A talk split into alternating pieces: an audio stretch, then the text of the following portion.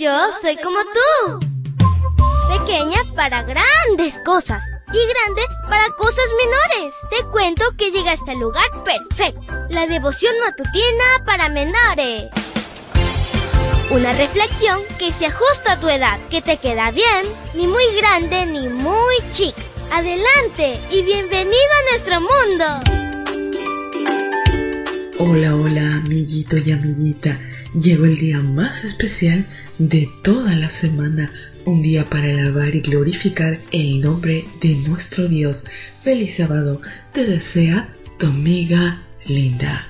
Y el versículo para hoy dice así, Gedeón volvió a contestar una vez más, Perdón, Señor, pero ¿cómo voy a salvar a Israel? Mi clan es el más pobre de toda la tribu de Manasés y yo soy el más pequeño de mi familia, pues es 6.5. Y la historia se titula Gedeón, Dios eligió un hombre desanimado.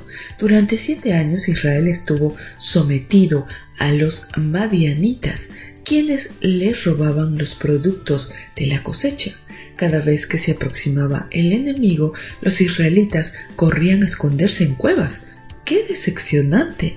Israel era víctima en su propia tierra. Cuando el ángel del Señor se presentó a Gedeón, éste manifestó su decepción. Asimismo se sentía insuficiente por pertenecer a una familia que no tenía influencia en las decisiones de la nación. Estaba abatido. Dios llamó a un hombre que en su casa había idolatría. Para que Gedeón pudiera ser un libertador, primero necesitaba limpiar su casa de la idolatría. La misión no era sencilla, ya que era su padre quien había levantado un altar en honor a Baal. Gedeón usó la fuerza de un toro para la destrucción de este sitio. Un tanto temeroso del efecto de su acción, llevó a cabo su obra durante la noche. Dios llamó a un hombre que pedía pruebas. Gedeón tenía muchas dudas, pero Dios las disipó con manifestaciones poderosas. Primero Gedeón colocó el cuero lanudo de una oveja. Versículo 37. Solicitó que el rocío de la mañana solo mojara ese cuero, pero la tierra no. Dios respondió tal como Gedeón pidió. Al siguiente día el pedido fue lo contrario que la tierra alrededor del cuero lanudo estuviera mojada, pero el cuero no. Dios también respondió tal como Gedeón lo solicitó. Dios fue paciente y le dio certidumbre de su compañía. Gedeón triunfó porque Dios le dio el Espíritu Santo.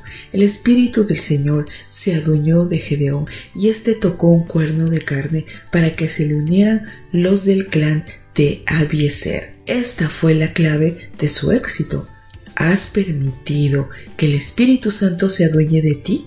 En el caso de Gedeón, lo fortaleció para transmitir un mensaje certero de que era el plan de Dios liberarse de la opresión.